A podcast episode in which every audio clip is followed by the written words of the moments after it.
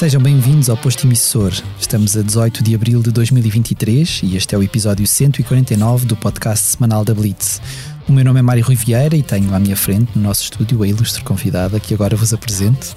Ficámos a conhecê-la melhor quando, no ano passado, representou Portugal na Eurovisão, com a canção Saudade, Saudade, mas a história musical de Maro começou a escrever-se muito antes. A sua formação musical arrancou logo aos 4 anos e, desde que no final da adolescência decidiu candidatar-se à conceituada Berklee College of Music, em Boston, nos Estados Unidos, as portas escancararam-se à sua frente. Gravou uma série de álbuns de forma independente, cantou com artistas como Eric Clapton, Pablo Alboran ou Dino Santiago, integrou a banda de Jacob Collier numa digressão mundial e gravou duetos com Milton Nascimento e Silvia Pérez Cruz. Recebemos-la de novo no posto emissor no momento em que se prepara para percorrer o país com o novo álbum de título Olá, Maro. Olá! Bem-vinda de volta aqui ao, ao nosso cantinho. Obrigada, obrigada. O Expresso faz 50 anos. Celebre connosco e torne-se assinante em expresso.pt. Sei que o amanhã pode não ser, pois vivamos agora o que tem de ser. E pensa-me esta noite, sei que estou longe, mas conto os dias para te ver.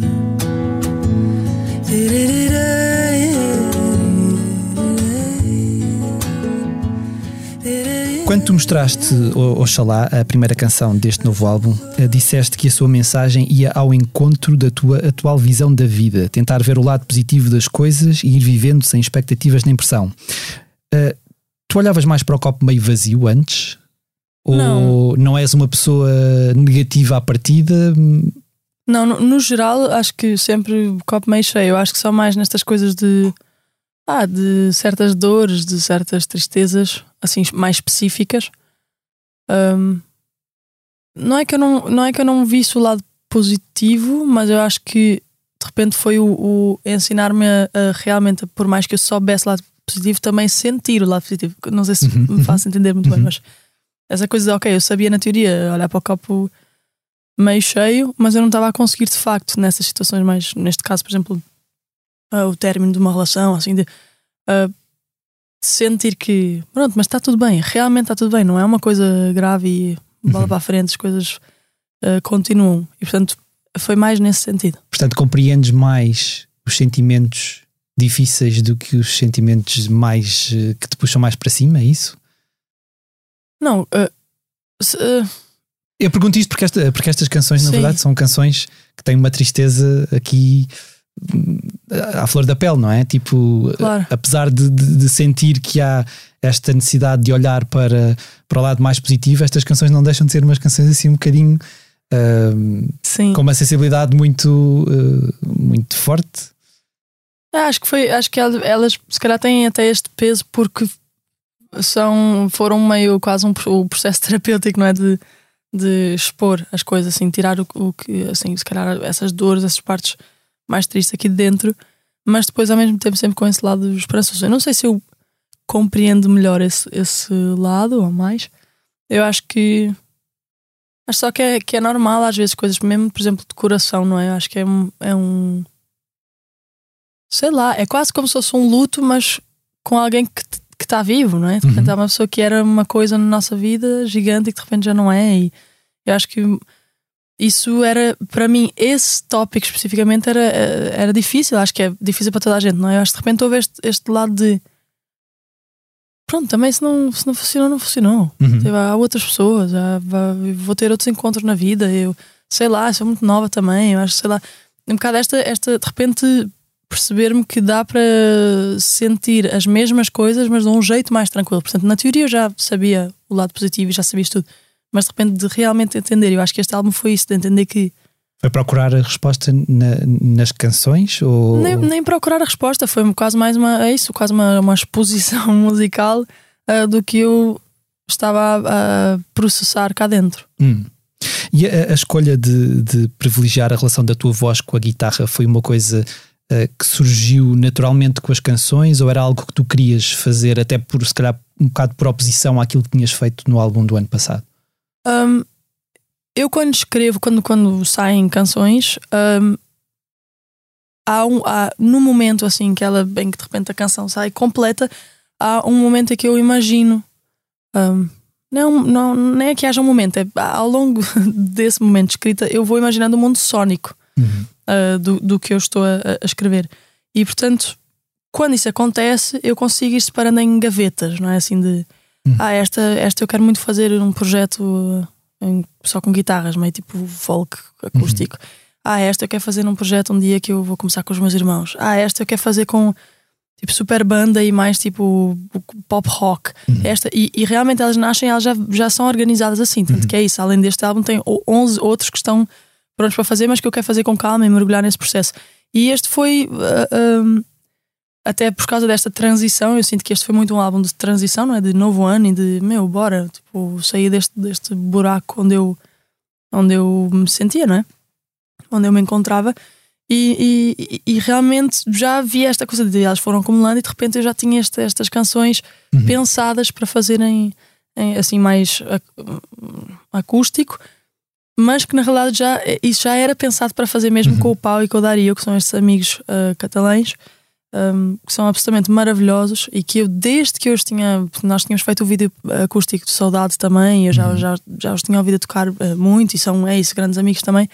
E portanto eu já tinha muito esta ideia de que eu quero muito um dia fazer um projeto, os três, tipo três guitarras uhum. e depois, uh, sei lá, um dia fazer um álbum. Então quando as, as canções foram para essa gaveta. para ali, não é? Exato, de repente, ah, meu, tenho 10 que eu quero muito fazer, top, vou. E aí encontramos um, um tempo e conseguimos ajustar calendários e acabou por, por acontecer. E pegando naquilo que tu estavas a dizer no início, portanto, naquela, naquela eterna conversa do que é que surge primeiro, se é a letra da canção ou se é a melodia, ou quer que seja, contigo surge quase em simultâneo? Ao mesmo tempo, com, é, completamente, na realidade. Hum. Assim, às vezes se eu tiver. Eh, se eu no piano ou na guitarra descobrir uma coisa, meio um padrão que eu amo, eu sou capaz de tocar, tocar aquilo e nem quero saber de letra, e quem sabe mais tarde, uhum. afinal, encaixa aquela coisa mas isso é isso. É, é quase que eu sinto como se fosse outra coisa. A música, tanto que eu escrevo muita música instrumental também, que é uma uhum. coisa que eu nem nunca gravei, ainda não escrevi e que, e que quero muito pensar um dia num projeto, sei lá, ter uma, uma banda específica para isto, assim, mas. Um, mas é isso, normalmente vem em conjunto, música e letra. Portanto, tu, a forma como tu encaras. A forma como tu encaras a música, a música que crias, nunca tem grandes fronteiras. É aquilo que, que eu sinto, não é? Até olhando, Sim. eu acho que o timbre da tua voz tanto fica muito bem uh, numa cama de duas guitarras acústicas, como fica bem ao lado de sintetizadores ou aquilo que tu fizeste com os Odessa, que é uma coisa até mais, eh, mais dançável, não é? Um, uh, eh, não há grandes fronteiras. Se tu um dia decidis fazer um álbum de metal ou uma coisa do género, ah, nunca sim. se. não é, estaria totalmente que... fora de questão. Não, não no sentido que assim, obviamente metal eu não, acho, nem sei se eu conseguiria fazer isso bem mas eu acho que no dia que eu tiver vontade de fazer isso é porque, entretanto, eu mergulhei e gosto e faz sentido fazer. Uhum.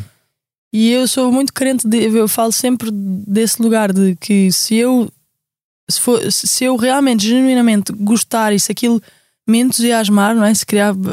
Não porque vai ser fixe, não porque as pessoas vão gostar, não porque vai vender. Nada a ver. É tipo, se eu tenho conexão com o que eu estou a fazer, então vai fazer sentido lançar e, uhum. e, e, assumir que isso faz parte também do meu, sei lá, do meu currículo, que é estranho falar assim quase porque para nós artistas quase que é trabalho, mas que não é trabalho, não é? Uhum.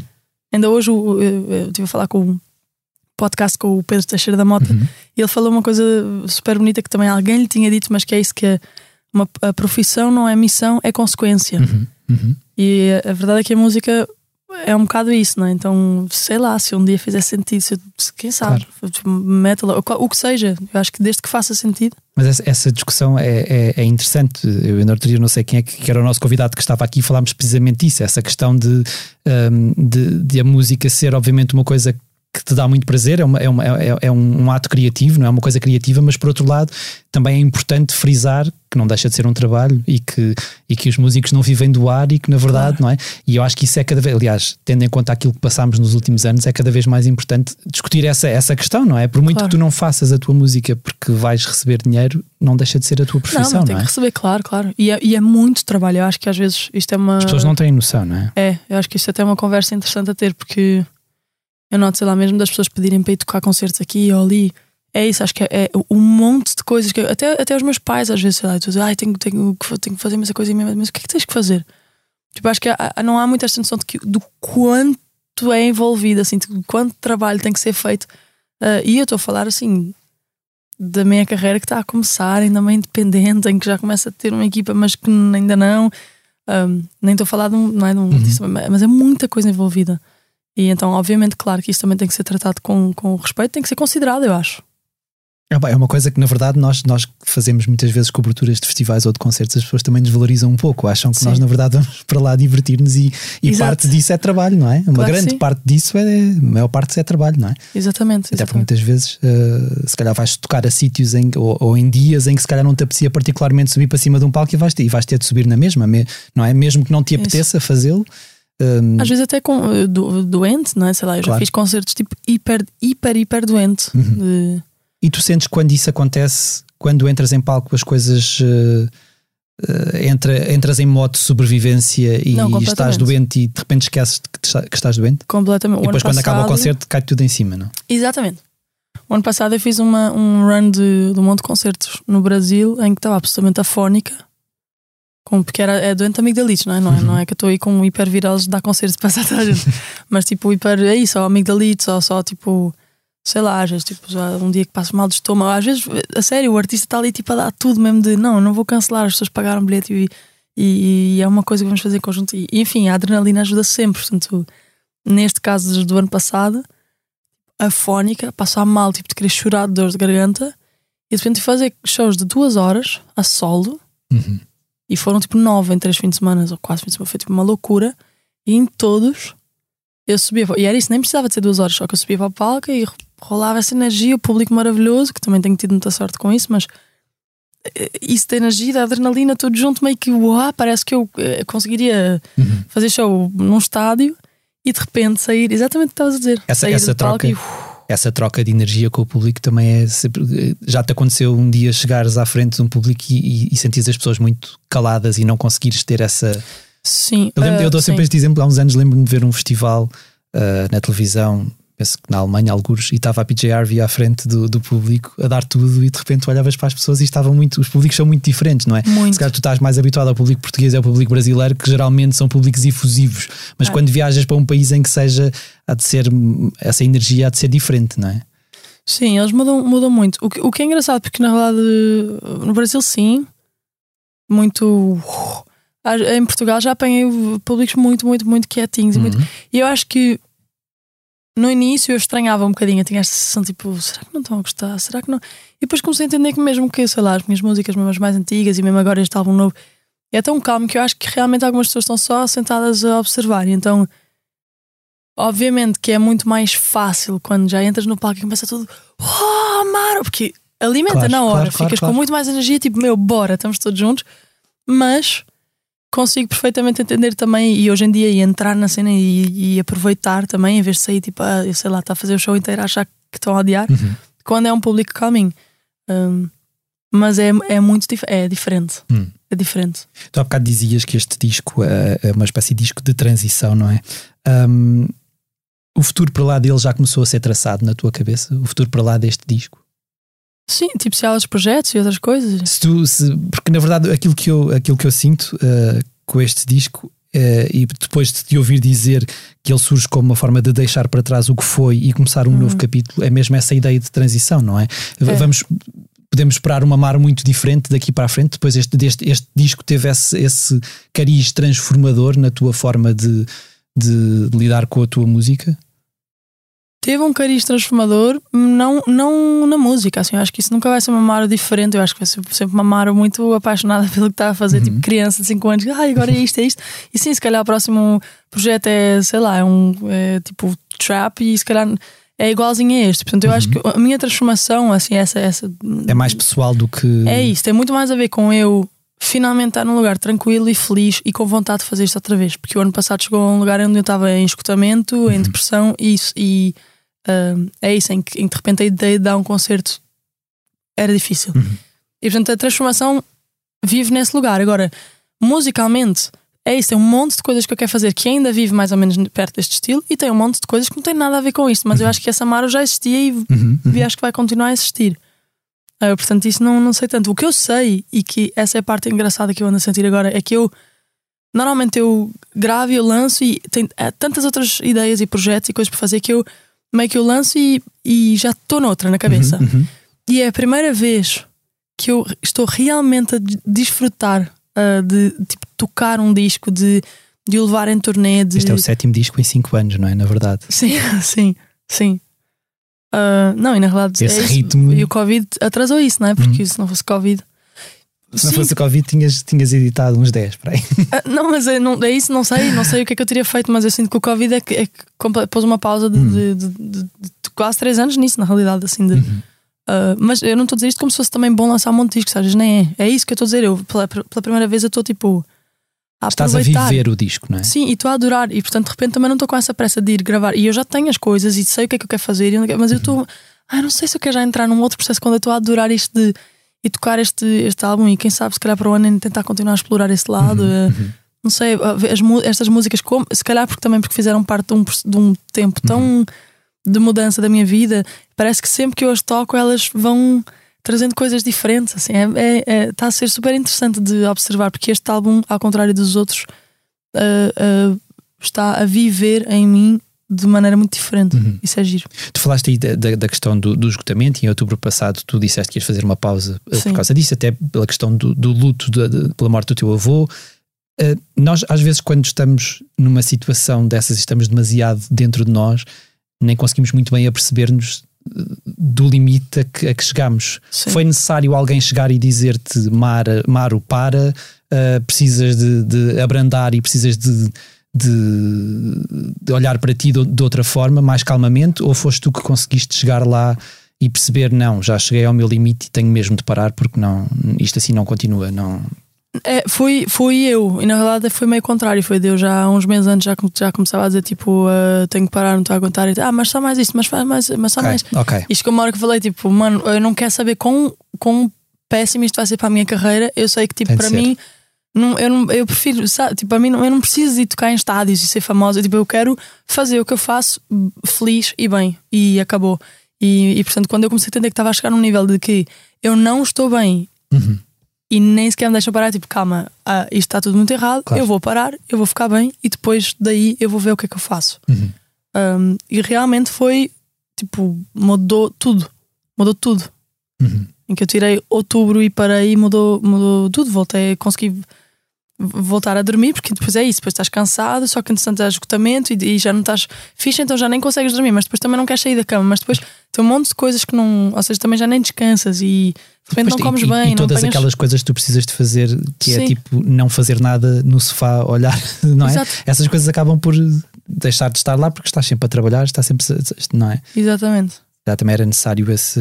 Mas, esse- pronto, mas, mas foi, foi claramente eu, porque é isso, a pessoa também vai. Eu não sei também se isso é de mim, mas eu sempre fui uma pessoa que eu gosto de ah, ter as rédeas Uhum. da minha vida, de não sentir que estou a desperdiçar tempo e que. E, que e, e isso pode também querer dizer, tipo assim, meu, eu vou parar, Uhum. eu vou de férias, eu não vou fazer nada, mas decidi que eu estou atenta ao que eu preciso e ao que eu sinto e ao que eu quero fazer. Ah, isto, obviamente, tentar sempre ao mesmo tempo de de uma maneira também altruísta e considerar os outros, mas Claro, neste caso claro, era claro. mesmo de. É isso, de. É o meu de- limite, não é? É, tenho de. Entender o que é que eu, o que é que eu preciso. Sabe? Uhum. Como tu às vezes sentes que tens fome ou que tens sono, ou que e eu de repente eu estava tipo assim. Eu estou estressada e com ansiedade Uhum. e eu não acho que a vida seja isto. Tipo, eu não acho que seja isto. Eu acho que não é preciso estar a viver que não estressado e quero ansioso. isto, ou não pode ser isto, Sim. não é? Sim, eu acho que sim. Tipo, eu não quero chegar aos, aos 40 ou aos 50 acabadíssima porque eu era, era trabalho, trabalho, trabalho. Acho que há outras coisas. O, um, falámos aí, obviamente, do, do, do, teu avô, a Saudade, Saudade é, uma, é uma, a canção que tu levaste à Eurovisão, é uma canção que tem uh, versos muito bonitos, mas muito fortes também, não é? Uh, como perdi o meu melhor amigo, ou, ou não consigo avançar, escrevê-la um, e cantá-la ajudou de alguma forma a, a, lidar com a perda. Tu, quando interpretas essa canção, sentes que o teu avô ainda está vivo ali, naquelas palavras que. Sim. Uh... Não, eu, eu acho que mais do que esse lugar, acho que foi o, esta coisa de repente começar a receber muitas mensagens de várias pessoas que também me passaram uhum, ou estão uhum. a passar por perda e entender que, que, porque é isso, às vezes nós encontramos nesse, nesses lugares hiper sentimos muito sozinhos, não é? dolorosos e é isso, sentimos, sentimos que ah, que eu, ninguém me entende ou ninguém me eu acho que de repente foi mais nesse lugar de, de ver o tanto de gente que passa por isso uhum. e que também tem que continuar a, a viver, não é? Que tem que seguir com a vida e, e, continuar a ir para o trabalho e a, sei lá, cuidar dos filhos e coisas, às tantas vidas muito mais difíceis que, que a minha, não é? Assim, e que, que, e que tem que seguir em frente. E eu acho que é aí sim que de, de, rolou um, sei lá, quase uma palminha nas costas de pronto, está tudo bem, é isso, é uma coisa da vida que toda a gente tem que aceitar e, uhum. e passar por isso e, e, eu acho que nesse lugar uh, me acalmou, assim, obviamente que eu me lembro sempre do meu avô quando eu canto não sei se eu sinto que ele está eu acho que isso é muito mais uma coisa assim de Sim. ao longo do dia eu, eu penso muito nele e acho que ele está presente nas coisas mais pequenas e obviamente isso acontece também quando, quando canto essa música e ela ganhou um outro significado também depois de, de Eurovisão, de alguma maneira, porque de repente tornou-se um tornou-se um momento gigante, não é? Uma, Sim. Não é? Uh, ganha uma dimensão diferente também para ti. Sim. Ah, aquela coisa de. É isso, para já de sentir o, o, carinho e o amor. E, quer dizer, agora, passado um ano, continuo a escrever tipo um monte de coisas queridas. Eu acho que esta coisa de, de, de experienciar uh, aquela atuação, assim, naquele estádio, com as pessoas com as luzes todas e se, ouvir daquele jeito e cantar com amigas e saber que sei lá quantos milhões de pessoas viram. Acho que isso depois, claro, que pôs a, a música quase numa, num capítulo da minha vida, não é? Uhum. Parece que se eu cantar agora a música, eu volto sempre para. Ali. Sim, a Eurovisão. Eu acho isso, eu acho isso giro, na verdade. Eu sei que há pessoas, às vezes, artistas que não querem estar marcados por uma coisa. Eu acho que isso é tipo, foi um capítulo gigante claro, da minha vida claro. profissional. E há hum, trabalho da Maro antes e haverá trabalho da Maro depois, mas, mas eu não sei, para mim, eh, eu, eu celebro muito essa. Tanto que a saudade para mim acabou por virar isso até mais do que o meu avô. É tipo, há uma. De repente, um, comunhão, um é? momento. É? Sim, e uma música onde tem um monte de gente que se liga pela mesma razão. Uhum. E eu acho isso incrível.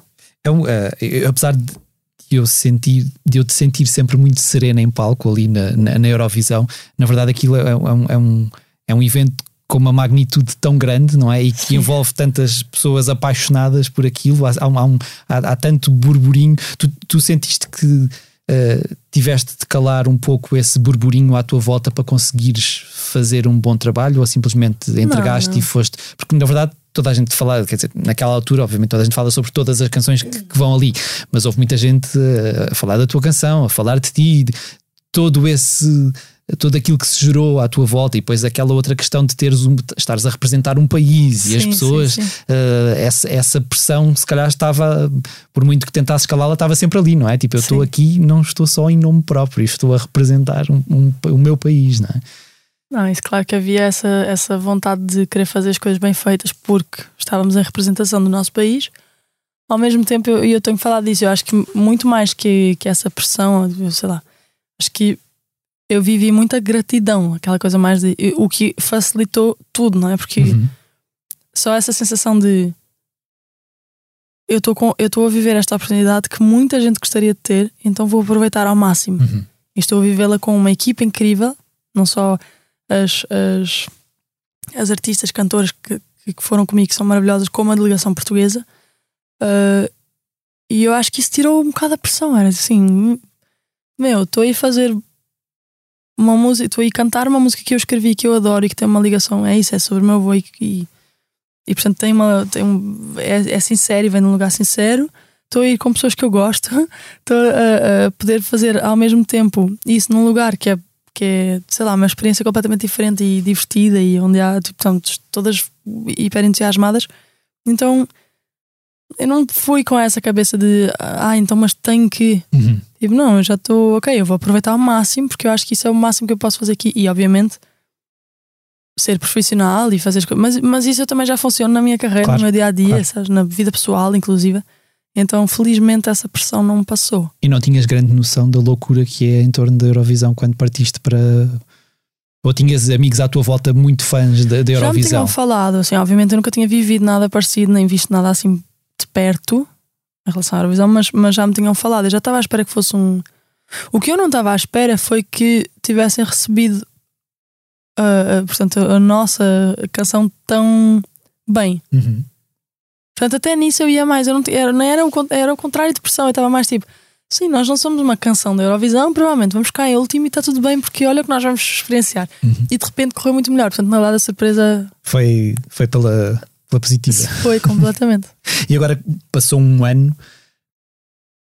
É óbvio que, que- e, e tu ainda há pouco tempo disseste, terminou este, este ciclo, não é? Porque ainda foste agora a representante do júri eh, eh, português na, nesta, na edição deste ano, portanto é, uma- é- é este encerrar. Que balanço é que tu consegues fazer deste, deste, desta tua participação, quer em termos eh, profissionais, quer em termos, especialmente em termos profissionais, eh, porque quer dizer, é uma plataforma gigante, não é? Colocou-te, obviamente, nos ouvidos de pessoas que se calhar nunca te ouviriam se não fosse Sim, pessoas sim, do sim, outro lado do mundo que se calhar tu nem sequer sabias que estas pessoas ouviram uma música minha, não é? Do outro, Claro. num país qualquer pequenino e isolado. Ah, eu acho que essa é, é, é das melhores partes, não é? Deste tipo, a, a nível de resultado, assim, do, que, do que veio com essa experiência. É isso, é de sentir que, que o trabalho chega mais longe. Uhum. ah, e, que, e que passa fronteiras e eu já, eu já estava a fazer esse trabalho até porque eu vivi fora, não é? Eu já estava um bocado a fazer isso de aos poucos ir, ah, ir chegando a outros países e outros sítios, tanto que na realidade Portugal, a única razão porque eu participei no festival foi porque em Portugal não conheciam tanto o meu trabalho como conheciam no resto do mundo, Uhum. Ah, só que era mais pequenino e eu acho que isso, só de repente ter ah, mais gente né? que, que vem e que, e que passa a, a conhecer e que fica porque tem vontade de ver o, que- o, o que vem a seguir, não é? Uhum. Uhum. Tem um monte de gente agora que comenta. ah, foi a melhor coisa da Eurovisão foi ter descoberto o meu trabalho, tipo, fora da Eurovisão, não é? Uhum, Das pessoas uhum. irem ver. Eu acho que isso é. é- E, e a efeitos práticos já tiveste, por exemplo, convites para atuar em países que se calhar não chegavas antes? Não, mas se calhar ir tocando salas maiores ao longo do. Uhum. Portanto, sítios onde eu já tocava, mas de repente em que vão mais pessoas. E quando eu pergunto, o ano passado fiz, fiz turnê, em, por exemplo, nos Estados Unidos, Uhum. que é um sítio que supostamente nem tem a Eurovisão tão presente ainda. E, e eu em todos os shows perguntei, foram 10 concertos. Perguntei sempre quem é que me conhecia pela Eurovisão. E havia sempre uma, sei lá, 20, 30 pessoas por concerto, às vezes mais, de repente que estavam ali ah, porque tinham descoberto Uhum. a, a saudade, saudade ao ver a, Euro- a Eurovisão. E portanto é isso, não, ainda não tive assim um que, uau, nunca tinha ido aqui e Uhum. vou por causa da Eurovisão, mas claramente há um, há um movimento e há. É isso, fazer mais pessoas. Mas de é? repente as, as métricas do teu, do teu Spotify devem ter, devem ter se alterado ah, muito, Possível. não é? De Sabes que eu não repente- vejo não isso muito. não Não segues. A minha mãe vai, vai me dizendo, mas eu, eu Eu uma vez entrevistar os Dead Combo, quando eles ainda estavam em atividade, e eles Sim. dizerem que de repente perceberam no Spotify que havia pessoas a ouvi-los num sítio assim. sim, mas muda. Não é? Eu notei isso quando eu lancei aquele projeto com o Nazaya, não sei se já ouviste, Uhum. mas no Pirilampo. Uhum. E, e que de repente nós lançámos isso, e o I See It Coming, essas músicas. E, e de repente a, maior, a maior parte dos ouvintes era Austrália e Nova Zelândia. Assim, como, é que, como é que chega? Não sei como, mas é Uhum. isso. Aí eu reparei. Depois a Eurovisão eu acho que já era tanta coisa. Pois. E exatamente, eu, eu tinha, eu, eu tinha também. Eu tinha posto a minha cabeça muito nesse lugar de que eu não, eu não quero sentir pressão, não quero, sabe? Vou ter pessoas a. A controlar Ah, essas coisas eu não preciso de Sim, não, e vou, vou de certeza que, que muitas críticas surgirão e, e- e pessoas que não gostam, que dizem mal, claro, porque é uma competição. E eu, então, logo desde o início que eu me treinei também a, neste caso específico, a não estar tão ligada a isso. Uhum. Sabes? Tipo, para eu não me esquecer de que está, mas é, é isso, é porque é uma competição, é porque é um mundo completamente. Mas eu faço música pelas razões que eu faço música e não. E então eu deixei de ligar tanto a isso, mas pronto, de vez em quando a minha mãe vai-me Vai dizendo. vai, é, vai educando sobre o assunto. Indo agora muito, muito lá atrás, quais é que são as tuas primeiras recordações musicais? É que tu cresceste numa família muito musical, não é? Sim. Ah, para já o, o facto eu, eu comecei a estudar tipo, clássico, fui, fui para um conservatório, que não é, mas pronto, a escola Nossa eh, Senhora do Cabo, Escola de Uhum. Música Nossa Senhora do Cabo, Linda em Linda velha, Velha. é? Sim, que foi a minha casa durante 14 anos. E é isso, portanto, logo comecei a estudar piano aos quatro. Portanto, logo aí há, obviamente, um contacto muito direto. Mas antes disso, quer dizer, tenho, tenho vídeos de, de, tipo, da minha mãe a cantar para a minha irmã e para mim quando nós éramos crianças, tipo, eu com dois anos, um ano e meio ou dois anos, nem sei. Ah, super bebés e eu lembro perfeitamente de qualquer viagem que se fazia. ah, ouvíamos imensa música no carro e Uhum. o meu pai ia pondo coisas também. Portanto, eu acho que sempre houve este contacto, assim, desde que eu me lembro, sempre houve esta. esta este contacto com a música, tanto pela minha mãe, não é? Que, que realmente é professora de música, efetivamente, ainda hoje, não é? E, e- e- como do meu pai, que é, que é professor de biologia, mas que é absolutamente amante de, de música também e que ia mostrando não os artistas todos assim no carro, é? com Tu cassetes. lembras qual é que foi a tua primeira paixão musical? Assim, aqueles artistas que tu mais eh, ouvias quando eras miúdo. Ah, sim, primeiro, primeiro nós quando éramos crianças tínhamos o Missangas de João Afonso. Ok. E esse era tipo em loop. Uhum. Mas tinha muitas das, aquelas brasileiras. ah, no outro dia até eh, estava num sarau no Brasil e de repente cantaram essa música e eu, eu quase chorei. No, do, tu não faz como um passarinho que fez um ninho e abo. Aquelas músicas meio da, Uhum. Da Bahia, né? Ahm, não sei, é isso. Depois tem coisas que eu já nem lembro, mas eu- íamos ouvindo o carro. Portanto, eu acho que muito brasileira e aqui o João Afonso com o Missangas foi realmente um. Um marco na tua É, eu falo sempre dele infância. porque é, foi, acho que foi o CD assim, até aos 10 anos que eu mais ouvi. Uhum. Estava em loop, sempre. Tu disseste-nos no, no ano passado que, que por vezes até tinhas conversas mais acesas com a, com a tua mãe, porque preferias ir jogar futebol e andar de skate uh, a estudar música. Houve um momento em específico em que tu percebeste que aquela visão do nunca vou fazer música na vida tinha mudado? Ou foi só uma questão de te renderes a algo que não conseguias escapar? Foi isso, foi o render, mas porque houve um momento, não é? Mas foi claramente. Eu, eu sabia que eu gostava, porque eu nunca eu não estudava, não estudava piano, não conseguia, tipo, gostava muito, odiava.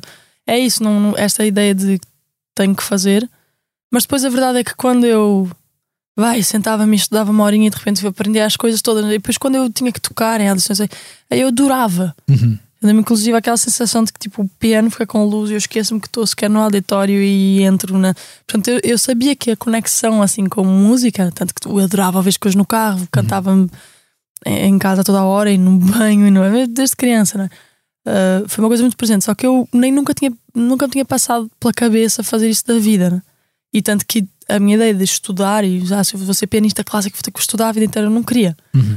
E depois houve eh, um momento que eu às vezes tinha esta coisa de. Eu já, eu já falei em várias entrevistas, nem sei se para quem às vezes ouve isto fica repetitivo, mas de. ahm, de que eu tinha esta coisa de que ia estudar para, para a secundária, que também me gostava a mim muito, e era, sentava aí às 11 da noite para o teste da manhã, às 8 da manhã, no dia seguinte, e, e de repente, sei lá, punha eu eu estou a pôr qualquer coisa e de repente aparecia uma música que eu não conhecia e eu ficava. E aí eu já não conseguia dormir, não conseguia estudar, ficava a ver a coisa em loop. Lembro perfeitamente, descobri tipo mesmo os 5 a seco, uma que era Fel- Feliz para Cachorro. Essa música foi um desses momentos, assim, vários momentos que eu de repente fritava e, e Uhum. pirava com a música e já não conseguia nem estudar, nem dormir, nem fazer nada. E isto acontecia muitas vezes. E depois, uma vez, ao ouvir Cais, a versão do Milton com o Carminho, lembro perfeitamente que, que isso aconteceu outra vez. Só que eu já estava nesse ano de repetir exames para ir para a veterinária e, e, e, e bateu. Mas aí eu acho que o chamamento já lá estava faz hora, né? Eu acho que foi só que eu não. Não sei, não era. De repente, nessa altura, foi tipo, o que é que eu estou a fazer? Eu não consigo dormir com, Uhum. Por causa de música, de, num, num nível de entusiasmo, não é? Uhum. Vou, eu tenho que fazer isso. E eu já escrevia desde os 11, eu só nunca. Era para mim, eu não achava que era. Que era alguma coisa. Então nesse momento houve um. Não sei, tipo, completa Foi um mudança de desbloque- chip e um foi. desbloqueio, não é? Sim, e aí mergulhei de cabeça. E, essa, e a tua relação com o piano, quer dizer, é, é provavelmente uma das relações mais antigas que tu tens na tua vida. Começou aos Sim. 4 anos, não é? Sim. Eh, e, e passou por fases mais de rejeição total e de não quero saber do piano, ou, ou sempre, sempre se manteve ali como um, um instrumento muito. Não, ma- manteve-se. Eu, eu, eu amava, depois eu passava, sei lá. É isso, passava horas a tocar e coisas que descobri e tal, e escrever. E eu só não gostava de estudar e escola, e, mas é isso, não era só música. Uhum. Tanto que depois a música acho que eu fui continuando. Por exemplo, a minha mãe só obrigava a fazer até ao quinto grau. que é o nono ano. Uhum. Tanto que eu cheguei ao quinto, acabei e faltava sexto, sétimo e oitavo, não é? Porque faz o décimo segundo. E, e eu fui, de- nós somos três, e fui a única que acabou. Eu fiquei, pá, mas vou fazer até ao fim. E também um bocado nessa de, ah, já fiz, vou acabar. Mas na realidade é porque eu acho que no final das contas eu sabia que, por mais que eu odiasse a escola e que eu tivesse ali uns Aquilo- anos meio infelizes da adolescência, pelo menos ali a música, sabe, formação musical e quando eu tocava, e havia uma parte de lá de dentro que ficava tipo, não, tu, tu, tu amas isto. Uhum. Um, era só mais o estudar. Tu, tu também nos falaste no ano passado da tua passagem pela Berkeley e de teres percebido que a nível ah, académico tu até tinhas aprendido muito mais. Quando chegaste lá já tinhas aprendido Sim. muito daquilo que. ah, esta, esta ideia de que, que as coisas lá fora são sempre eh, melhores do que, do que cá. eh, tu sentes que isto já vai mudando um pouco ou, ou que Sim, ainda super. existe muito isso? Não, eu acho que eu acho que vai sim, está claramente a mudar e que acho que temos muita coisa boa a acontecer aqui também. Acho que isso, sei lá, nós ficamos com essas ideias também porque às vezes acho que para produções e não sei o quê, sabes, claro Sim. que se calhar vais para fora, tens coisas tipo Hollywood que Claro. tens mais recursos e tudo, mas não acho que se possa generalizar assim, Uhum. dessa maneira. Não acho que é uma escola fora que é melhor do que a escola de Linda É que- Velha. É que isso eu acho que até vai um pouco mais, mais além. Eu acho que isto é em todas as áreas. Aquela ideia de que, imagina, tu estás cá, mas se fores para fora Sim. e se conseguires vingar lá fora, de repente, quando regressas a Portugal, já és tipo, se calhar não estavam o valor que tu já Sim. tinhas à partida, mas o facto de ter sido validado por alguém no exterior já faz com que, de repente, em Portugal as pessoas eh, olhem para ti com outros olhos. E é, Sim. é uma ideia um bocadinho. Que eu espero que vá mudando, mas continuas a sentir um pouco que isso acontece. Não, isso eu sinto muito. E eu acho que isso infelizmente ainda vamos sentir. Se calhar as oportunidades que tu terias tivesses se te tivesses mantido em Portugal, óbvio que isto é uma. Nunca se poderá saber ao certo, não é? Mas se calhar seriam diferentes daquelas que, Sim. que tiveste, porque de repente passaste lá por fora e voltaste para cá e. Claro, voltaste. mas eu acho que o passar por lá por fora também é o que traz oportunidades que aqui se calhar Claro, não surgiriam. claro, né? Claro. Depois aí realmente acaba por fazer sentido, de certa maneira, esse de uau, mas é isso, é porque às tantas essa pessoa também não sai, não descobre outras coisas que se calhar aqui não aconteceriam. E eu falo de Portugal ou não Portugal, não é? Se calhar se eu fosse americana Uhum. Claro. e de repente viesse para Portugal e fizesse uma cena que lá não, não iria fazer, há- se calhar isso bombava Há mais. casos de artistas que saem do seu país e depois têm sucesso no país para onde vão e o país eh, deles não. O- eu acho que, por exemplo, o, o Luca Argel, se calhar tem muito, desde que se mudou para, para, para, Portugal, não é? Portugal abraçou de uma maneira que se calhar no Brasil não, não, o abraço não é tão forte, não é? Sim, sei lá, sim, não sim. sei.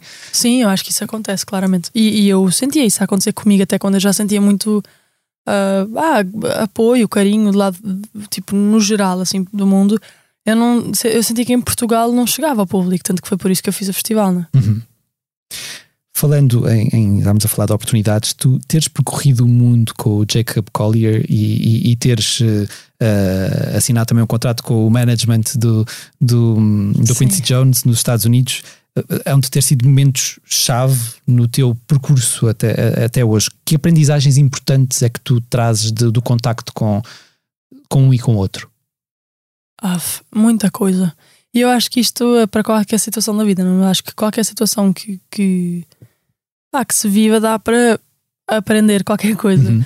No caso do Jacob, para já, esta coisa de repente shows pelo mundo inteiro, eu nunca tinha feito uma turnê mundial, portanto, mesmo ver como é que funciona para um dia as Uhum. minhas coisas, isso, isso já é absolutamente maravilhoso. Ah, e, e até o, o tocar e tocar e tocar, por exemplo, perder o nervosismo, um, ou ficar mais habituado ao que é que é eh, entrar e sair e ah, se calhar quando eu como antes de. Mesmo antes de entrar, não façam Uhum. que você não me sinta tão bem, tá? Então, mesmo coisas assim meio, meio parvas, mas que fazem sentido que vais, Práticas, não é? Exatamente, que na prática vais descobrindo como é que agora nas, nas minhas turnês eu já consigo, por exemplo, estar ah, top, porque eu sei que gosto de fazer isto, não gosto de fazer isto, e que assim, assim, assim é que eu consigo continuar saudável e, e tranquila.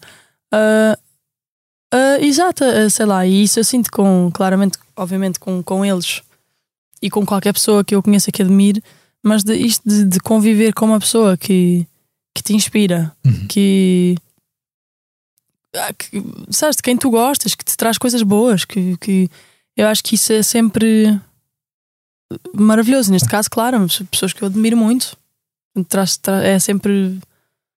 ah, você traz Enriquecedor também, não é? Sim, muito, muito, muito. A ideia que nós, temos, se calhar até porque Hollywood nos mostra um pouco isso, é que, que as escolas de artes nos Estados Unidos são sítios muito competitivos e em que há tudo, está tudo a tentar passar a perna ao colega do lado ou algo do género. O que é que te surpreendeu mais na, na Berkeley? Sentiste essa competição eh, acesa Sim. ou percebeste que se calhar não era tão assim?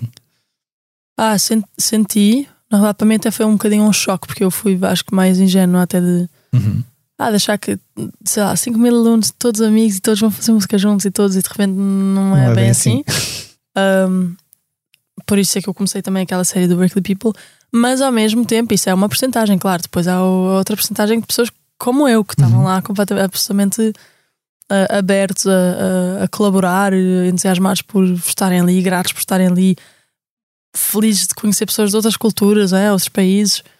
E nesse aspecto foi maravilhoso, mas claro, eu acho que há sempre esse lado um bocado que se vê nos filmes, não é? Hum. Pelo menos quando eu fui era bem latente. Que é uma, que é uma mentalidade, é uma, é uma questão muito americana também, não é? Acho Sim. que é uma, é uma, cidade, se calhar, bem mais competitiva. É bem individualista. E, a tua, a tua mudança depois de Boston para, para Los Angeles mostrou-te um país diferente também. Há aquela ideia Sim. de que, que, quer dizer, os Estados Unidos são, são, são vários países dentro de um país. Que vai a Nova York, se não, calhar não conhece o americano real, porque o nova iorquino, se calhar, é até mais europeu, se calhar, do que, não, do que americano, não é? Eh, essa passagem para Los Angeles, primeiro, porque é que decidiste ir para Los Angeles e, e depois Uh, o que é que tu conheceste? As pessoas que eu conheço que foram a Los Angeles acharam super feio e desinteressante. Não sei se foi a tua ideia ou não. É, como cidade é, o que tu tens em LA, isto posso falar para quem pronto, nunca foi, é agir também de ter esta, esta ideia de que é assim, sim, a cidade é feia, ao mesmo tempo tu tens mar e montanhas. Uhum. Tipo, de fácil acesso. Uhum. Para mim, isso é assim, uau, logo aí, eu, eu posso começar o dia no mar, ou posso começar o dia aí fazer uma caminhada de 4 horas por uma montanha e não ver um carro, nem uma pessoa, eu acho isso absolutamente maravilhoso. Especialmente para quem trabalha na indústria e está sempre, sempre, sempre, sempre tipo, a preocupar-se com o trabalho, de repente tu conseguir desligar e conectar com a natureza. E ela oferece isso, uhum. por mais que seja uma cidade que anda a mil a hora. Uhum. Uh, outra coisa também sobre a LA que para mim é absolutamente maravilhoso e que foi o que me convenceu a ir é que está sempre sol. Tipo, é uhum. é muito raro estar um dia frio ou, ou, ou sei lá, ou chover. Uhum. E eu sou super pessoa de sol. Tipo, eu, para mim, esta coisa de. de disso, de acordar e de repente há mais um dia maravilhoso, dá logo vontade, sabes? Pegas uhum. café ou sumo ou água e de repente bora trabalhar, só que não é nem a trabalhar porque estás com vontade, ou bora ir fazer surf. Ou, um, escolhi a lei, obviamente também esta, esta coisa sol isso que eu estava a dizer, mas, mas mais porque na altura era quando tu acabas de estar nos Estados Unidos, eles, eles dão-te o visto de um ano, que é uma uhum. coisa que todas as pessoas que moram, que não são de lá, têm que se preocupar, não é? Se quiserem morar lá, ter claro, um visto. Sim, sim, sim. Portanto, eu já tinha visto o ano, eu sabia que eu queria super ficar lá, eu estava a adorar, tipo, estava a conseguir conhecer muitas pessoas, a começar a, a, ter muito trabalho e, portanto, eu queria ficar lá. As cidades, assim, da música, tens o quê? Tens Miami, que não era tanto a minha vibe, assim, reggaeton, tens Nashville, que era mais para o folk também, e eu tinha ido uma vez a visitar e lembro-me de pensar que nunca na vida queria viver lá, tipo, muito giro para visitar, mas não queria viver, não. ia ser feliz lá por alguma razão, senti isso energeticamente. Atlanta, a mesma coisa, cidade muito fixe, que era mais para o RB e soul e também não. não exato, hip hop. E depois tinha realmente as outras duas, que era Nova York e LA. E eu lembro que Nova York, foi isso, foi, foi realmente o sol e o mar que me convenceram, porque eu lembro, ok, nestas eu super iria para Nova York. Sendo que são as duas absolutamente caras, tipo, carérrimas. Uh, e pelo menos em LA tem espaços maiores, porque em Nova York, tipo, ok, são os dois carros, mas em Nova York tens um apartamento que, que cabe, sei lá, uma cama e uma pia. e depois a coisa de é isso, que lá tens neve e imenso frio e de repente imenso calor e é cidade, cidade, cidade, que eu acho lindo, mas que se calhar viver de repente eu fiquei. Ah, ué, um sítio com um monte de sol e mar. Ias, ias para outra portuguesa. costa também, não é? Exato, tipo assim, ah, é quase uma maneira de. O que é engraçado, porque eu fui para a costa mais longe de, de Portugal, mas de certa maneira foi quase uma maneira de. Assim, estou mais perto de Portugal, estranhamente. Por causa do clima, por causa do. Sim, a de, praia ritmo, lá, é? Venice, é? É, eu acho super parecido com a Caparica. Ok. Tipo ali a costa toda de, tipo, de LA de, de praia, eu uhum. acho parecido com a Caparica, uhum. com a nossa costa. Nós estamos aqui a falar dos Estados Unidos, mas na verdade eu, eu acho que ouvindo a tua música há mais. Uh, há mais Brasil ali, obviamente, e até há mais Espanha, se calhar. Uh, sim, são, sim. São os dois países que musicalmente mais te fascinam para lá de Portugal, obviamente.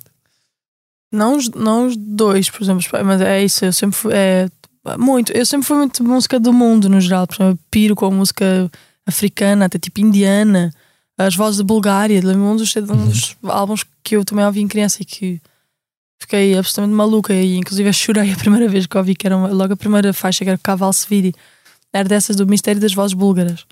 Um, acho que tudo o que seja diferente, de certa maneira, chama a atenção, não é? Eu acho que isso é. é- Não sei, portanto, não, sei, não diria só Portugal, e, eh, Brasil e Espanha. Claramente, Brasil provavelmente é o que tem a influência mais forte, mas depois ao mesmo tempo eu penso, "Hum, mas não, porque depois é isso, as coisas, a quantidade de coisas que eu ouvi, tipo de África no geral, não é? Porque também dentro da África é outra coisa, igual ao Uhum. Brasil, tens, tens um monte de, Claro. de sons diferentes, de instrumentos diferentes, estilos diferentes, é, é- é maravilhoso. Estavas a falar da, da praia e, da- e das montanhas de Los Angeles e eu, eu estava a lembrar daquilo que tu que já tinhas falado, do, do facto de, de teres pensado em, em seguir medicina veterinária. Co- como é que é a tua relação co- co- com, os animais hoje? É, é daquelas relações, há, muitas pessoas que dizem pá, e entendo, eu entendo melhor os bichos do que entendo as pessoas. Às vezes também, também dás por ti a dizer essas coisas de vez em quando. Ou sempre tiveste animais? Em... Tive gatos quando era criança, depois não tive porque é isso, porque pais não queriam e dá trabalho, e na realidade isso sempre foi uma coisa meio tipo uma dorzinha lá dos, dos três lá em casa de não, mas por favor, só um cão. Ah, não, mas eu- é isso, não sei se eu diria que entendo melhor que pessoas ou não, não, se, não se calhar não vou fundo, mas, mas claramente uma, uma sempre senti de criança assim uma ligação absurda de meio absurdo mesmo. A minha mãe gosta sempre comigo que eu diga estas palavras que no Brasil se usam como coisas boas e que a minha mãe diz, mas aqui não é uma coisa boa, absurdo, não é uma coisa bizarro, não é uma inacreditável. Uh, mas, mas aqui na realidade até é desse absurdo porque também é meio estranho na realidade de, de- desde criança eu sentia assim um e então isso continua, eu acho que vai sempre continuar e, e eu- um dia que eu tenha a minha casa e que eu não esteja em viagem ou em torneio o tempo inteiro, eu acho que a primeira coisa que eu vou fazer é arranjar um cão. Um cão. Uh, acho que isso nunca vai desaparecer. Agora, se calhar a minha vida não passa por trabalhar com animais, mas Há uma, há uma, hum, ao longo dos anos, aqueles, aqueles duetos virtuais que tu fizeste ao longo da, ao, longo da pandemia atraíram uma série de, de, obviamente, de, de nomes. Conseguiste uh, cantar com nomes grandes, o Eric Clapton, entre, outras pessoas. Uh, e depois, uh, ali pelo meio, foste também fazendo algumas versões que recolheram algumas, alguns elogios de pessoas, tipo a Tracy Chapman, o Justin Timberlake. Uh, ainda há pouco tempo eu vi uma notícia de que a Billie Eilish uh, foi pôr um like à partilha da capa do, do, teu, do teu álbum. Como é que é lidar com esta? Porque na verdade é, é lidar com pares teus que na verdade são pessoas que têm uma carreira sim. grande. Um, como é que se lida com isto? É, é, ok, estas pessoas estão atentas àquilo que eu faço, portanto uh, eu tenho sempre de dar o meu melhor. Não, ou... não, não. Não, eu tenho que fazer o que eu quiser fazer sempre. O que eu acho que faz é dar um, uma espécie de uma. Uh... Ah, tipo moral, não é? Uhum. De uh, vês que se está a chegar a certos são pessoas que tu admiras, não é? Exatamente, e se há pessoas que tu admiras que, que, que gostam e que seguem e que têm vontade de, sei lá, de mostrar que gostam, acho que aí dá essa coisa de ah, que fixe. Tipo, essa coisa de, de sentir que se é reconhecido de certa maneira. Agora, acho que isso é uma coisa que dá força, mas eu ei, não vou fazer nada para eles ou por eles, né? É que há muitas pessoas que ao terem um, um, sei lá, se calhar é difícil, se calhar tem a ver com a tua personalidade. Há pessoas que se calhar se des- deslumbrariam muito com o facto de repente terem um like da Billie Eilish num, num post, não é? Essa não é uma coisa que te. Não, não, até imagina, não, claro que sim. Na altura eu fiquei só meio tipo, uau, ok, tipo, não percebo como é que chegou. Uhum. E claro, porque eu conheço o trabalho dela, adoro o trabalho dela, acho muito fixe. Ao mesmo tempo, co- tipo, o que é que, sabes? O que é que eu posso fazer com isto, Ah, é? mas ela gostou do meu É post. e- É tipo, sim, mas o que, e- O que é que isso quer dizer? sim, no final das contas, o que quer dizer tem o lado fixe de uau, chegou até ela e ela gostou, inclusive é da fotografia. Eu, eu lembro que na altura eu mandei para a fotógrafa porque ela gostou da capa do disco e eu Uhum. mostrei para a minha fotógrafa, tipo, meu, ela gostou da tua fotografia. Portanto, para mim foi tipo assim, Foi muito fixe o- porque ela estava a ver o trabalho, da trabalho é que- Lorena, exato. Um, no meu caso é isso, eu acho que tipo, é, é, é o que nós estamos a falar, que é, é agir, mas não, não é uma coisa sequer que faça sentido usar como se fosse o meu trabalho, porque nem é, tipo, isto é uma consequência do que eu estou a fazer e, Claro. e para eu continuar a ter consequências, eu tenho que continuar a fazer Claro. o que eu faço, né? O teu trabalho no- no- nos Estados Unidos continua a, a surgir. Tu participaste recentemente no Tiny Desk Concerts, não é? Sim, Como é que isso, já sabes quando é que vai sair? Como é que correu? O que é que tu já tinhas estado com o Jacob Collier Sim. lá, certo? Uh, vai ser em julho Ok. e hum, eu já tinha estado, foi muito diferente, porque eu fui com o Jacob antes de tipo pré-pandemia Uhum. e agora fui pós-pandemia, que lá ainda está bastante Uhum. latente. E Uhum. então, ah, não que haja pandemia, tipo, está tranquilo, mas dentro da NPR está bem, tipo, tive que fazer teste de Covid à chegada. As, as pessoas estavam a trabalhar em casa, então em vez de terem, sei lá, 100, 120, 150 pessoas Ok, a ver como estava com o Jacob, tinha, sei lá, 20 pessoas de máscara. ok. E então, ambiente claramente diferente, mas mesmo assim muito maravilhoso. Toda a gente hiper empolgado por estar ali. ne- claramente que os mesmos nervosinhos, porque tu sabes que aquilo vai depois sei Ser lá, visto por muita gravado. gente, não é? Sim. Ah, às vezes, calhar não, né? Vem, ah, ninguém conhece esta vida e muda. Mas eh, às vezes é é- essas, estas, estas coisas às vezes acabam por se tornar maiores do que, do que tipo Colors também, não é? Tipo, Sim. há muita gente a ver aquelas coisas, acaba porque as pessoas seguem aqueles canais Sim, e sim, vão sim. vendo, portanto há sempre aquela, aquela ideia de que acaba por chegar a, a- Claro. a muita gente. Não, e por isso foi maravilhoso também, não é? Claro, é uma coisa meio consagrada já, assim, Uhum. Tiny Desk, e, e nós três estávamos tipo, ah, que fixe, Uhum. muito fixe. Tu, no ano passado, eh, dizias-nos que, que, a- que a guerra na Ucrânia te, te fez questionar. eh, estou a preocupar-me com a música quando isto está a acontecer. Com a guerra que se mantém, mas obviamente tudo aquilo que veio com a guerra, tipo pá, questões económicas, questões sociais, questões políticas, não estamos a viver uma, uma fase eh, muito uh, fácil um, e tendo em conta que nós às vezes um, temos de ter um pouco noção do nosso lugar de privilégio, né? porque se calhar olhamos, claro. olhamos à volta e percebemos que há pessoas uh, esse, esse, esse contacto, eu acho que hoje em dia todos nós já contactamos com pessoas que estão efetivamente a passar, ou seja, porque não conseguem uma casa para arrendar a um preço que consigam Uhum. com o ordenado que recebem, esse tipo de, de, de coisas ainda, ainda é uma coisa que está muito presente na tua vida e que tu, tu tens de perceber, é pá, ok. Quando me quero queixar de alguma coisa, tenho que pensar, é pá, há pessoas que estão a viver uma situação muito complicada e eu consigo estar aqui e fazer o meu percurso e, e manter-me à tona ou faz-te pensar muito sobre isso, faz-te pensar eh, Fa- isso tudo, mas desde, desde que eu sou criança, na realidade. Mas eu não tenho tanto essa de, ah, não me posso queixar porque há pessoas piores. Porque aí eu acho que também perde um bocadinho Claro. sentido. Porque, tipo, não. sim, sim. Eu digo Alguém estar a passar há- mal não desqualifica Claro. tu estás a sentir algum Claro. tipo de coisa. Eu acho que muito mais que isso, onde eu tra- o, o que eu trabalho é gratidão. Uhum.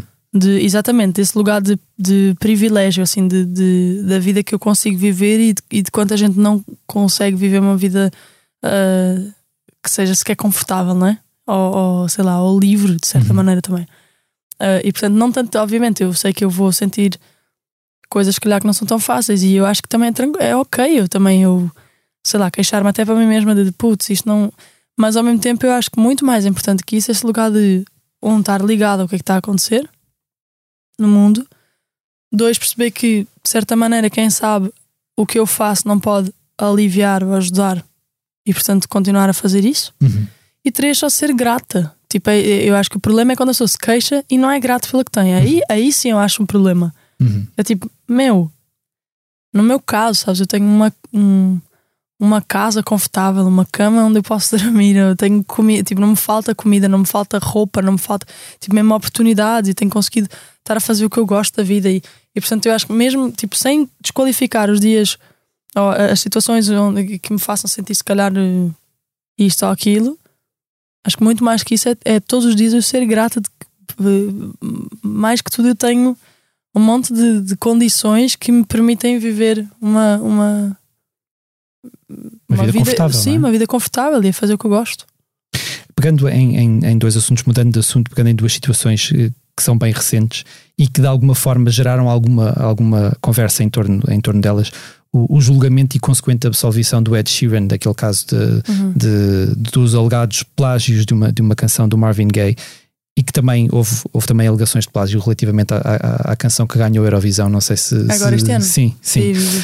Um, enquanto compositora, a, a- a ideia de que era, era isso, e foi aí em que, se- em que assentou a defesa do Ed Sheeran, que é eh, os acordes não podem ser. eh, há, há muitas canções que têm os acordes eh, Claro. iguais ou parecidos, ou quer que seja. E, eh, ter essa ideia de que de repente estás a criar uma coisa e que essa coisa pode ser parecida com algo que, que se calhar tu ouviste quando eras criança e ficou na tua Sim. memória e de repente tipo, é uma coisa que te, que, que te preocupa quando vês este tipo de situações acontecer ou, ou isso de alguma maneira, ou pensar nisso de alguma maneira acaba por quebrar um pouco aquilo que pode ser a tua criatividade, não é? Porque não deixa de Sim. ser. Como é que tu equilibras isso? É, é uma coisa que te passa pela cabeça quando estás a, a compor, de repente estás a compor qualquer coisa e pensas, pá, isto se calhar faz-me lembrar alguma coisa que eu já tenho ouvido antes, ou não, isso não te passa pela cabeça quando. Não, se por acaso de repente sair qualquer coisa que- que eu começo a pensar, calma, isto não é, aí, claro, aí eu começo, tipo, às vezes fico um dia inteiro, mas porquê que, porquê que. E já aconteceu de repente ter, sei lá, uma, uma frase melódica, não sei o quê, e eu afasto-me disso. Eu Uhum. tento, é isso, não quero. Até porque às vezes eu acho meio chato, até quando eu ouço músicas que são muito coladas, eu fico tipo, Claro. "Hum, mano, aí já é, é- realmente é meio um. É um bocado de preguiça também, a dada altura. Não, e é, é isso, é meio roubar no final das contas. Estás a roubar Uhum. uma cena que outra pessoa escreveu. Agora, claro que se isso é, foi feito sem saber, aí eu realmente às vezes acredito mesmo que há pessoas que não. Eu normalmente, e, e sei lá, se alguém agora de repente for descobrir uma coisa que eu lancei, que vai, ah, mas isto é igual, e, e que eu não tivesse reparado, isso, é- pode isso é- super acontecer. E é muito difícil de como é que tu consegues provar que nunca ouviste aquela música antes. Ou como é que consegues provar que. Não, ou às vezes como é que alguém ouviste, consegue só que nem, provar. nem percebeste quando escreveste. Isso, Essa é a claro. cena, e eu percebo. Há aí outras que as pessoas realmente vão, por exemplo, eu já estive em, em sessions em LA que isso me fazia um bocadinho de confusão, que as pessoas começam tipo, ah, então vamos escrever e vão ao Spotify ouvir coisas. Ah, então queremos fazer uma cena mais ou menos disso. Logo, logo, logo aí para mim já está tipo, ué, tu já estás meio a copiar não. um molde, é estranhíssimo. claro. Mas fosse, sei lá, eles, pronto, eu não não estou a criticar nesse sentido, estou só mais a, a observar que para mim foi isto, tipo, acho interessante assim. Hum, no meu caso é isso, se eu perceber, eu realmente eu vou tentar perceber o que é que é isso e, e- e quando percebo entender, ah, na verdade nem é parecido, é só faz lembrar, ou então de, yeah, é parecido, não posso. Até porque às vezes nós vemos este tipo de coisas e eu vou ouvir a canção original e, a e aquela canção que está a ser. E eu nem sequer acho que é minimamente parecido. Pois, Por acaso, da Loreen, as, as duas canções que eles. Que, que eles qual é a outra? é uma, aquilo é uma, é uma, é uma coisa estranha, porque aquilo é uma canção, não se sabe, eu não consegui perceber efetivamente quem é. Acho que são DJs ligados a uma, a uma discoteca que já acho que já nem existe, em Barcelona. Ah, uau, Uh, e o início é muito, muito parecido. Os acordes são muito parecidos. sim.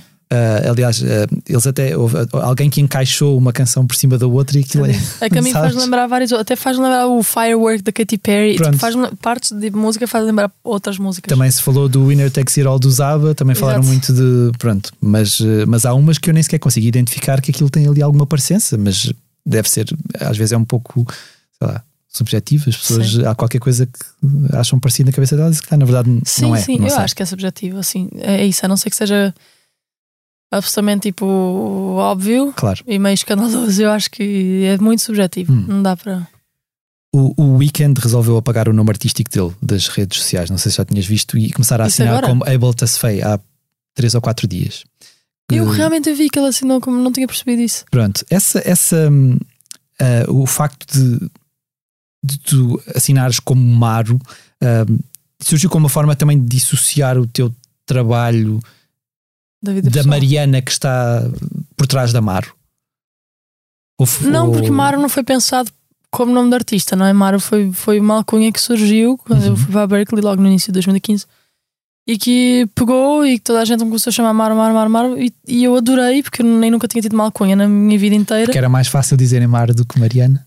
Ou não? Não, foi uma amiga do Kenny, na realidade, a Lisa, que Ok. começou a chamar Maro e que meio que pegou. E ainda eu gostei, porque eu sempre, de- quando era criança, é aquelas coisas que eu gostava de ter uma alcunha que toda a gente tinha e eu não tinha. Uhum. Sabe? Tipo, até a minha avó, a avó Misé, tipo, toda a gente que eu conhecia tinha, sabes? Tomás era o Tommy, a tinha a Teté. E Tipo, tu- um monte- Não.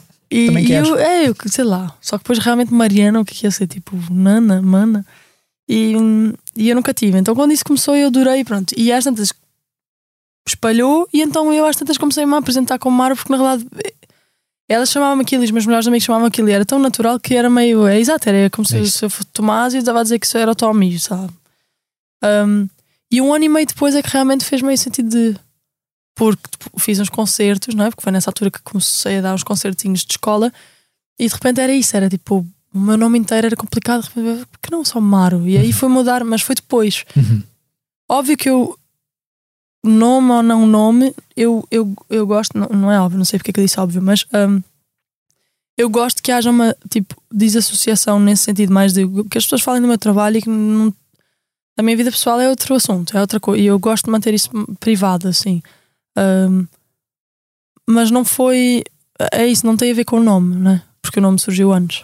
Sendo que as tuas canções são muito pessoais também a dada altura, não é? Sim. Portanto, há aquele limite, tu já deste por ti a pensar, é pá, estou a escrever isto e se calhar está, está a ser demasiado estou a ser demasiado literal daquilo que estou a sentir e, e se calhar não devia ir tanto por aí. Talvez, não mas eu acho que a maior parte das pessoas ouve e, e ouve com ouvidos de quem pensa em si próprio quando na, na aquilo, própria é? vida. Portanto, eu acho que é isso, sei lá. Eu escrevo uma música a dizer que tenho medo do compromisso. Óbvio que as pessoas vão ouvir a primeira vez e vão pensar, mas depois não se vão lembrar mais, porque quando ouvem essa música pensam se encaixa ou não, e quando for, e se encaixa e vão ouvir várias vezes, vão putz, porque eu tenho medo do compromisso, sabes? Não, eu acho que Toda a gente se consegue identificar, agora- ou sim. alguém se consegue identificar com isto ou, ou com aquilo, não é? sim. E eu, eu, é isso, eu até agora não partilhei nada assim de.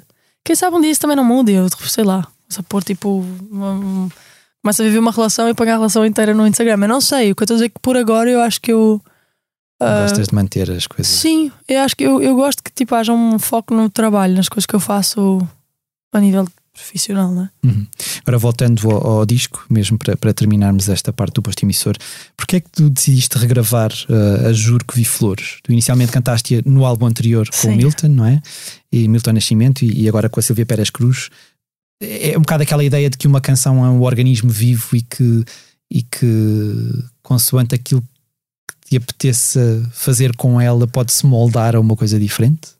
Neste caso, a uma voz diferente também? Sim, eu acho Também. que todas as canções podem ser re- regravadas, não é? Se eu não tivesse novas, na verdade eu ia adorar pegar mesmo nos, nos volumes, no mar volume. Até porque elas às vezes ao E re- vivo ganham uma vida muito diferente daquela Sim. que E mesmo com outras produções, podem, Claro. ser podem virar outras coisas. assim. Eu tenho músicas antigas que foi produzido meio melhor porque eu estava a começar e não tinha recursos nenhuns. Que hoje em dia eu penso, putz, isto feito desta maneira, com este produtor, blá, blá, Ficava- podia ser uma grande canção. Ah, mas neste caso foi mesmo porque a versão do outro álbum não está tão acústica e desde o dia em que eu escrevi eu sabia que eu ia querer ter uma versão também absolutamente acústica. Uhum. E eu já tinha falado dessa música para a Silvia, ela tinha adorado e tinha super topado. E a Silvia é isso, é das minhas vozes preferidas do mundo inteiro.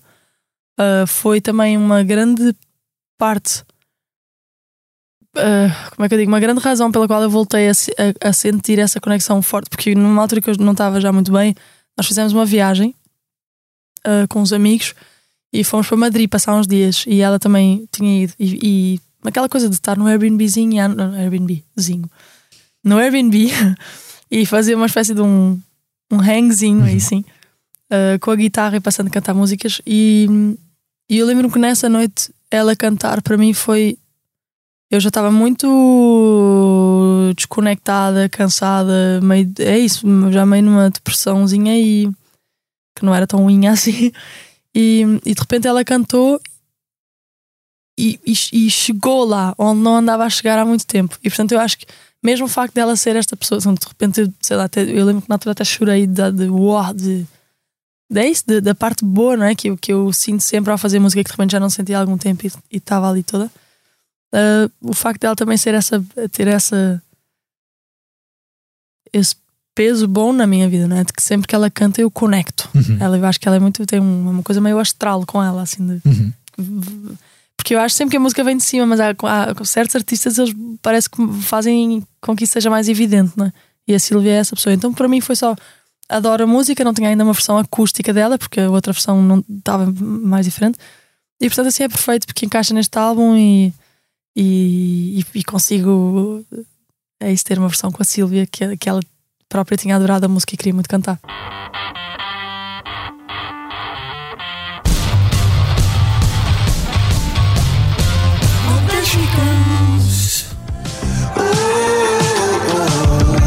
It's alright, you.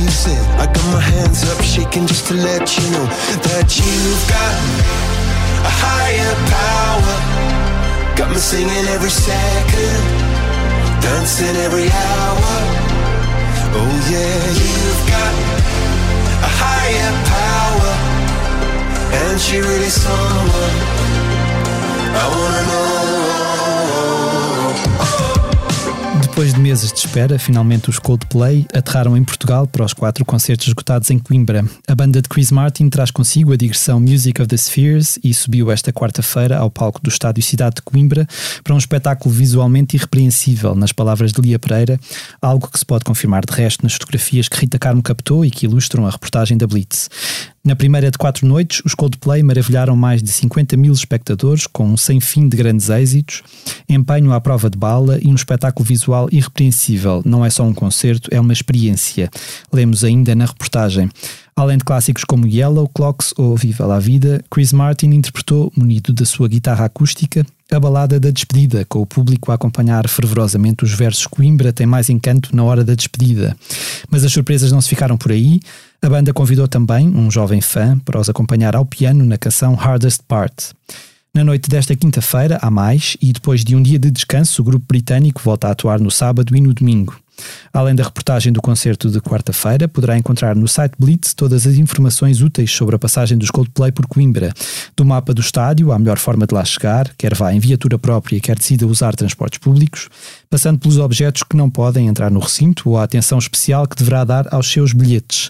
Aconselho também a leitura de um artigo assinado por Rui Miguel Abreu, que passa em revista a história dos Coldplay em Portugal, desde a indiferença com que foram recebidos no Festival Paredes de Cora, no ano 2000, à euforia dos concertos esgotados em Coimbra, mais duas décadas depois. Maro, os Coldplay são uma banda que te diz alguma coisa? Vais ver algum dos concertos? Não? Não vou porque não posso, Uhum. mas, mas dizem absolutamente. eh, Quer dizer, são, eles são.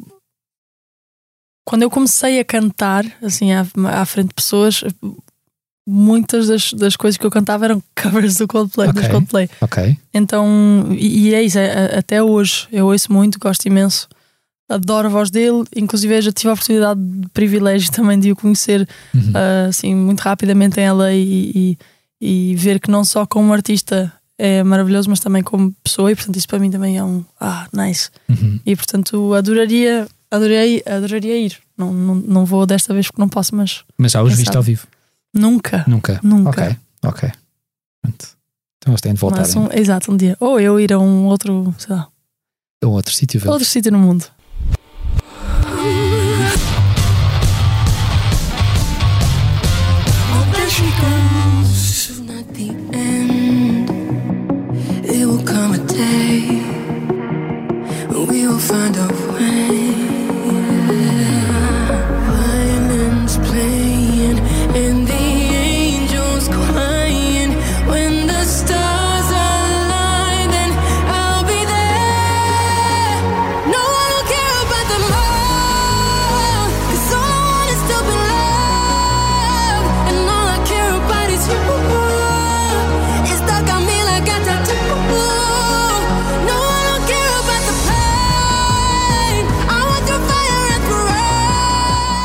assunto que marcou a última semana foi a grande final da Eurovisão, que teve a artista sueca Loreen como grande vencedora, apesar de a canção Tattoo, como eu já tinha dito, não se ter livrado de alegações de plágio. Há quem lhe aponte semelhanças a The Winner Takes It All, dos também suecos ABBA, e em Espanha diz-se que o início da canção é uma cópia de Flying Free, tema de 1999 atribuído a DJs ligados à discoteca catalã Ponte Aeri. Polémicas à parte, Loreen conseguiu a proeza de tornar-se apenas a segunda artista a vencer a Eurovisão por duas vezes, visto que já tinha conquistado o troféu em 2012 com a canção Euphoria. Apenas o irlandês Johnny Logan tinha alcançado tal feito antes. A participação portuguesa na edição deste ano do festival, Mimi Cat com Ai Coração, ficou-se pela 23ª posição, apenas à frente das canções da Sérvia, Reino Unido e Alemanha. A artista não se deixou incomodar pelo facto de ter ficado no fundo da tabela, fazendo um balanço positivo da sua participação. Foi a oportunidade da minha carreira, mostrei a minha música a milhões de pessoas, ao mesmo tempo, não há coisas negativas aqui, disse Mimi Cat, acrescentando que os lugares pouco lhe interessam. Ah, Maro, como é que foi agora uh, voltar a mergulhar na Eurovisão sendo a representante do júri português? Foi o que é que tu assististe? Uh, estares Sim. a ver aquilo, fez-te lembrar muita coisa? Sim, sim, sim. Não, claramente nostalgia máxima, Ah, uma certa tristeza até de uau, foi Queria estar lá. Não, não queria estar lá, mas, mas uma sensação estranha de nunca mais vou viver aquilo, assim, que é uma coisa que realmente vai ficar na memória só. Uhum.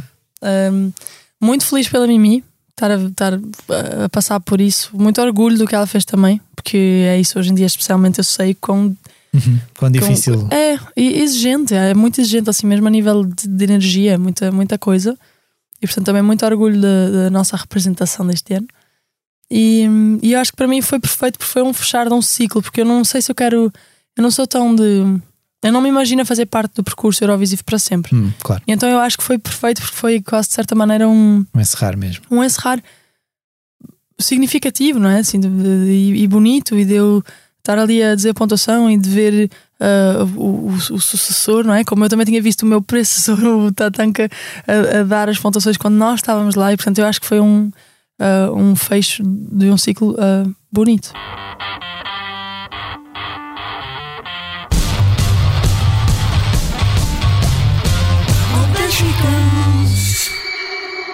She's sweet but a psycho, a little bit psycho. At night she's screaming, I'm on my mind, my mind. Oh, she's hot but a psycho, so left but she's right though. At night she's screaming, I'm on my mind, my mind. Na secção do posto emissor, em que vos deixamos habitualmente algumas sugestões de concertos para os próximos dias, arranco com a digressão de Maro, a nossa convidada da semana. No próximo sábado, 20 de maio, atua no festival Aqui Acolá, na Ponta do Sol, na Madeira. A 26 de maio sobe ao palco do Cine Teatro Alba, em Albergaria Velha. A 3 de junho toca no Teatro Circo, em Braga. A 7 de junho no Centro Cultural de Belém, em Lisboa. A 14 de junho na Casa da Música, no Porto. E a 17 de junho no Convento de São Francisco, em Coimbra. E pelo meio vais à Espanha também, não é? Pelo que eu percebi. Sim. Vai ser uma, uma correria de um lado para o outro. Esta semana, claro, são inescapáveis os concertos esgotados dos Coldplay no estádio Cidade de Coimbra. Depois do espetáculo de ontem, a banda de Chris Martin faz-se ouvir na noite desta quinta-feira e depois de um dia de intervalo, no sábado, 20 de maio, e no domingo, 21 de maio. Ainda esta quinta-feira, a norte-americana Ava Max canta no Coliseu dos Recreios, em Lisboa. A 20 de maio, Tó Trips toca no Teatro Cine de Torres Vedras. B Fachada no Auditório Municipal Eunice Munhoz, em Oeiras. E os Glockenwise no Generation, em Braga. A brasileira Marina Senna canta no Capitólio, em Lisboa, a 21 de maio. Ben Howard dá um concerto no Coliseu de Lisboa, a 22 de maio. E repete a dose no Coliseu do Porto, no dia seguinte. Também a 23 de maio, os Dandy Warhols apresentam-se no Lisboa ao vivo, cedendo a sala no dia seguinte aos Chick Chick Chick, que também atuam no Hard Club no Porto, a 25 de maio. Cláudia Pascoal apresenta o novo álbum no Teatro Maria Matos, em Lisboa, a 24 de maio, mesmo dia em que Adriana Calcanhoto inicia a digressão de promoção de Errante, o novo disco, no Convento São Francisco, em Coimbra.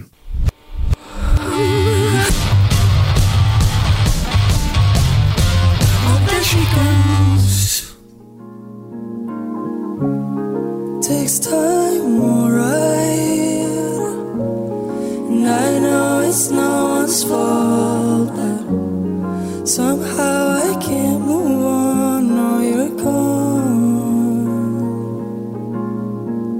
Saudade, saudade.